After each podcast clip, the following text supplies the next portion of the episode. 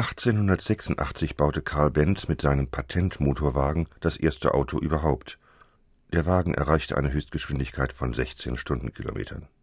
Aber schon kurze Zeit darauf gab es tollkühne Männer, die auf Rennfahrten das Tempo immer höher schraubten. Den ersten dokumentierten Geschwindigkeitsrekord stellte Ende 1898 der französische Adlige und Rennfahrer Gaston Chasseloup-Laubat auf. Er erreichte knapp 63 Kilometer pro Stunde. Bereits einen Monat später wurde dieser Rekord von dem belgischen Rennfahrer und Automobilkonstrukteur Camille Jenatzy gebrochen. In den nächsten Wochen und Monaten lieferten sich Chasseloup-Laubat und Jenatzy mit immer neuen Konstruktionen einen erbitterten Wettstreit um den Geschwindigkeitsrekord. Im März wurde einmal sogar der Rekord des einen noch am selben Tag vom anderen überboten. In die Geschichte eingegangen ist Jenatzy. Sein Wagen namens La Jamais Contente, zu Deutsch die niemals Zufriedene, war das erste Straßenfahrzeug, das schneller als 100 Stundenkilometer fuhr. Auf der Rekordfahrt in Acher nordwestlich von Paris vor 110 Jahren, am 29. April 1899, legte der Wagen die ein Kilometer lange Messstrecke in 34 Sekunden zurück. Daraus lässt sich eine Geschwindigkeit von 105,8 Kilometer pro Stunde berechnen. Aber war das überhaupt ein Auto?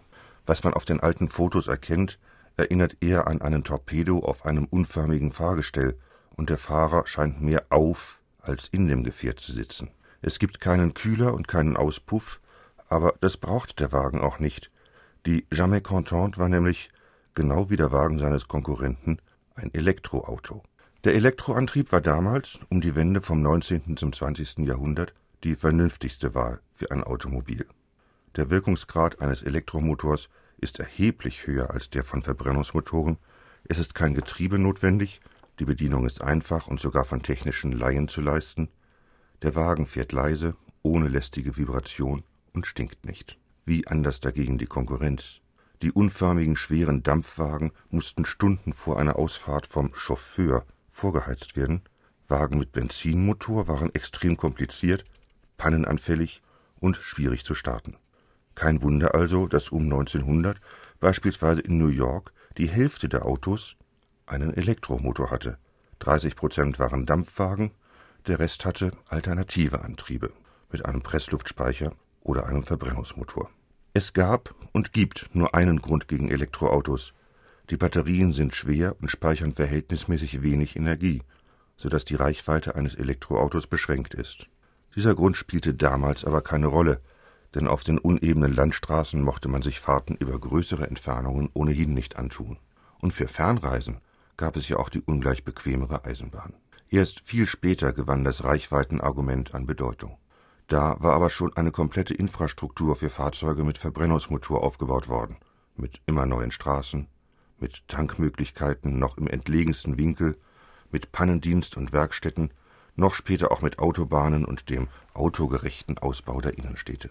Eine vergleichbare, speziell für Elektrofahrzeuge ausgerichtete Infrastruktur fehlt bis heute.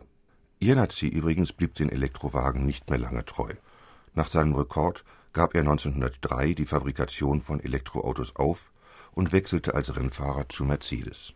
Wegen seines roten Barts und einem verwegenen Fahrstil wurde er rasch als Roter Teufel bekannt. Nach anfänglichen Erfolgen bei Langstreckenrennen verlegte er sich dann aber wieder auf Rekordfahrten. Mit einem Mercedes erreichte er 1909 als erster die 200-Kilometer-Marke. Selbst sein Ende hat mit Autos zu tun. 1913 wurde er bei einem Jagdunfall angeschossen und verblutete auf der Fahrt ins Krankenhaus in einem Mercedes